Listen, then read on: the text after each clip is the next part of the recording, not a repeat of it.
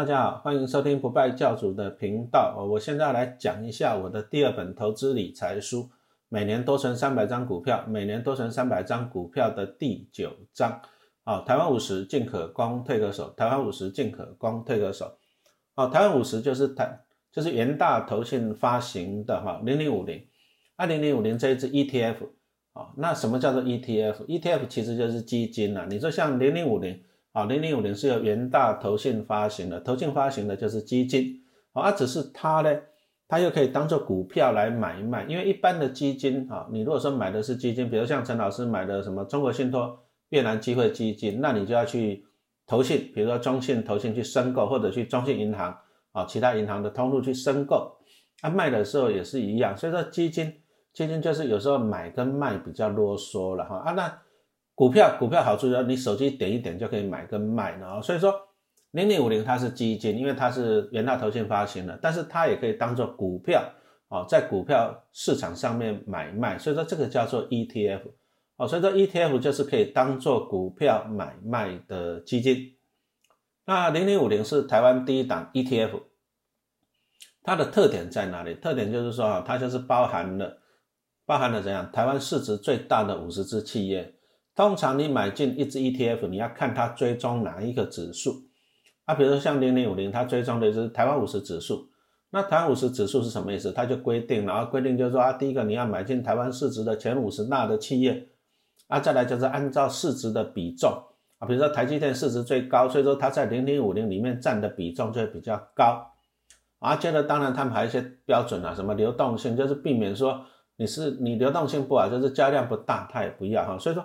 这个叫做指数啊，所以说一只 ETF，你首先要看它的指数的特点哦。那零零五零就是它就是怎样南瓜台湾市值前五十大的企业，而且它是用市值来决定权重的哈。所以说市值越大，在零零五零里面占的最多啊。比如说像台湾现在市值最大是谁？当然是台积电嘛。啊，台积电的市值那么大，已经超过十五兆了啊。所以说台积电在零零五零里面，零零五零里面大概有一半是台积电，因为它的市值最大。啊，第二三名可能就是什么红海呀，哦，那一些公司。好，那我们从这里来看一下零零五零啊，就是意思就是说，它就是买进台湾市值的前五十大，好处就是这样。你如果说看好台湾未来的发展，哈，长期的发展，那你买一只零零五零，你就有台湾市值的前五十大企业在帮你这样，啊，帮你赚钱啊，这个就是好处。接着我们这一章讲到说，进可攻，退可守，什么意思？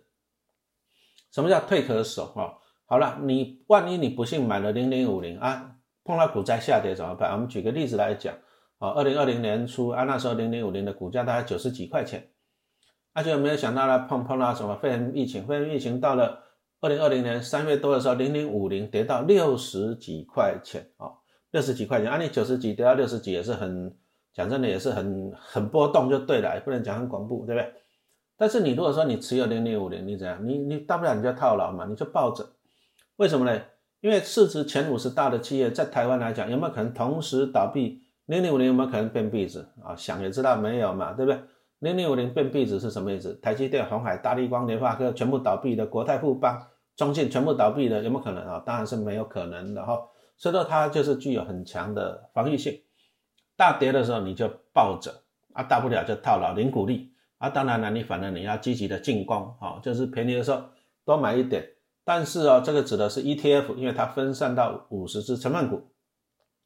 如果是个股嘞，个股大跌的时候，你不一定能够说啊抱着啊抱着抱着，不一定啊。你说像那个股王易通已经下市了，啊，如果说个股一直跌，表示它的竞争力或者一直衰退，其实你反而你要怎样？你要 pass 掉哈，要离开它，这个很重要。好，所以说我们刚刚讲到零零五零这个，第一个它有防守性。我觉得大跌的是你不用烦恼了哈啊！不过零零五零，我们来讲一下它的缺点好了。它的缺点就是它用市值来决定权重啊。问题又来了，台积电就是市值最大的。我们一般呢买进 ETF 这种基金，一般讲的观念是分散啊，就是说你买进一只基金，哎，基金它通常包含了几十只成分股，目的是做分散。那本来零零五零它的用意也是分散，分散到五十大的企业。那你说像红海大不大？联发科啊，台塑、南亚大不大？哦，也都很大啊。但是呢，很不幸的是，他们在台积电面前都是小弟弟了。你说国泰富邦大不大？超级大嘛，对不对？但是在台积电面前也都是小弟弟哈。所以说台积电的市值啊，台积电的市值十五兆啊，红海你说台塑那一种大概一兆，对，啊一兆已经很大了，就没想到台积电是他们的十几倍大。说到零零五零有个问题，就是说它过度集中在台积电，一张零零五零里面有一半是台积电，说到零零五零就有一个很大的特点，就是成也台积电，败也台积电，台积电涨它就涨，台积电跌它就跌。啊，所以说以前呢，以前我们就用什么？用什么 K D 零零五零用 K D 来做嘛？K 小于二十买进，K 大于八十卖出。哎，啊现在的现在你就看台积电，啊台积电如果大跌你就去买零零五零，台积电大涨你就卖零零五零就好了。反正台积电变成一个指标了哈。啊这个讲到就是说啊没有办法，因为零零五零这个股这个 E T F 就是它在两千零三年推出，啊那个时代的选股逻辑就这样啊大就是好，那个时代是这样子。啊但是以现在来讲，现在来讲陈老师反而不是很喜欢这一种，为什么？如果是这样，那我干脆我去买台积电就好了嘛。一般是台积电，那我干脆买台积电零股就好了嘛。所以说这个大家可以参考一下。好，那我们刚刚讲到就是说，因为台积电占零零五零占的权重越来越大，因为台积电市值一直在增加。啊啊，碰到一些问题，就优点是涨，优点就是台积电涨，零零五零就会跟着涨跌。啊，当然台积电跌，零零五零也会受伤嘛，是不是？好，就像说二零零。二零二零年三月那时候，二零零五年跌到六十七块，为什么？因为台积电跌到两百多块钱啊，就是这样子。好啊，当然了，优点是涨，台积电涨涨到六百多，零零五年也涨到一百四十几啊，这是优点。啊，但是台积电的问题在，台积电的问题就是股价太高，但是股利配不多啊。比如说台积电，像现在是二零二零年三月啊，讲错了，现在是二零二一年三月，也要除息二点五，除息二点五啊，其实台积电在二零二零年只有配了十块钱。啊，所以说以六百块来讲的股价来讲呢，配十块钱，殖利率也才一点六趴多，讲真的不迷人呐。啊所以说因为台积电的殖利率不迷人，相对的，它就会拖累啊，零零五零零零五零的殖利率也会不迷人。那同样呢，台积电其实你零股利也不划算，除非你张数够多了。好像我今天因为最近看到新闻说台积电配二点五啊，我就在粉丝团分享哈。配二点五有什么好处？因为它股价六点六百多，啊，那配二点五好处是什么？好处就是台积电要填息很容易，稍微哈穷一下就填息了，因为它股价六百多嘛。那你除息二点五，它基本上几乎一下就填息了啊。所以说，你可以从这里可以看到，台积电过去几年基本上每年都填息啊，因为那个股息大量比例太少了。你看才二点五，一下就填息了啊。可是有些投资人就觉得啊，那有些投资人就觉得说啊，那二点五太少了，不。看不上眼呐，对，一张股票六十万，那结果才配两千五，太少了啊！不好意思，那是因为你张数少了，你张数少，所以说你如果要参加除息，张数是一个哦很重要的因素啊。一张股票配两千五啊，其实像陈老师从台积台积电每次除息啊，一张股票配两千，我都可以拿到六位数啊，个十百千万十啊，对，六位数啊，陈老师都可以拿到六位数的台积电的股利啊，所以说其实我还蛮蛮期待台积电除息的。特别是它最近这几年又都在涨，都在填息。好，那零零五零讲到的它的缺点就是受台积电影响太大，而在台积电殖利率低，所以连带的就会拖累零零五零的什么殖利率啊，连带的拖累零零五零的殖利率啊，这是它的问题。所以说有时候零零五零啊，反而怎样？反而我们还是比较倾向怎样做价差了啊，比较倾向做价差，因为为什么呢？因为做价差哦。报酬率好像会怎样？会高一点啊，报酬率会高一点。但是零零五零，因为它本身它有一个特点，什么特点？我们做价差，做价差，我们最担心一件事情，什么事情？做价差通常就是要低进高出嘛，这很简单，四个字嘛，低进高出啊。但是做不做得到，就是看每个人的功力哦啊。但是很多人往往到最后是高进低出，因为这样。因为涨的时候你很开心啊，开心你就看它一直涨一直涨，你就后悔，为为什么便宜的时候我没有买？啊，你看它一直涨，你到最后受不了，你就去追啊，就追到最高点。啊，相反的，股价跌下来了，啊，股价跌下来呢，你又开始后悔，我为什么要买在贵的地方？为什么它一直跌一直跌？它跌到低点，你又受不了，卖掉。就是说到最后，很多投资人反而变成了高出低进。哦啊，所以说你如果说你没有这个功力，你没有功力能够做好怎样价差，你的功力不够。那你怎样，你还不如你就存，假设你就存，好，零零五零不会倒闭你就存啊。但是你可以从啊，从这样过程中啊，什么叫做过程中？比如说你在存零零五零的过程中啊，比如说假设你就每个月买啊，定期定额买买买，你总会碰到股灾嘛？碰到股灾，股灾什么意思？就是股价大跌啊。比如说你已经买三张了啊，碰到股价大跌，你要看到你自己的报酬率什么负三趴、负五趴、负六趴，对不对？那你看到大跌的时候，你你的手上的报酬率下降、降低变负的，你就可以多买一点嘛，因为它不会倒闭，不会被不要赚嘛，对不对？哦，所以说零零五零它的好处就是说，万一你买错了。你第一个放着领股利啊，讲真的不会太多。零零五零它大概平均的股利就是股利率就是三趴多一点啊，不会太迷人啊。但是没关系啦，你被套牢了，你领个三趴多，三趴多也比银行定存多啊，这点也是划算的啊。再就是你套牢的放着啊，但是便宜的时候哈，记得多买一点哈，这个很重要。所以说我们这里来讲一下零零五零的操作的要点啊，基本上我们把它分成有三个了。啊，有三个操作要点。第一个就是我们还是刚刚讲过了，大跌的时候你要用力去买啊，零零五零五十只成分股不可能同时倒闭啊。哦，便宜你要用力去买，闭着眼睛去买就对了。就像二零二零年三月那时候，最低跌到了六十几块钱，好，记得六十七块多。可是你看二零二一年高点啊，涨到哪？涨到一百四十几块，也赚了一倍呢，赚了一倍呢。所以说 ETF 其实哈，你如果说你在危机便宜的时候用力买，你看你这样也可以赚超过一百趴，其实也是蛮迷人的哈。所以说，其实存零零五零啊，存零零五零，按照过去的统计啦，你如果说从零三年报到现在，每年平均报酬率大概八到十趴了，我看大概就是这样子啊。你抱着可能殖利率不迷人啊，讲错了，抱着你报酬率可能不迷人，零股利也不迷人，因为殖利率只有三趴多。但是你看看我们刚刚讲的大跌的时候，你要用力去买嘛。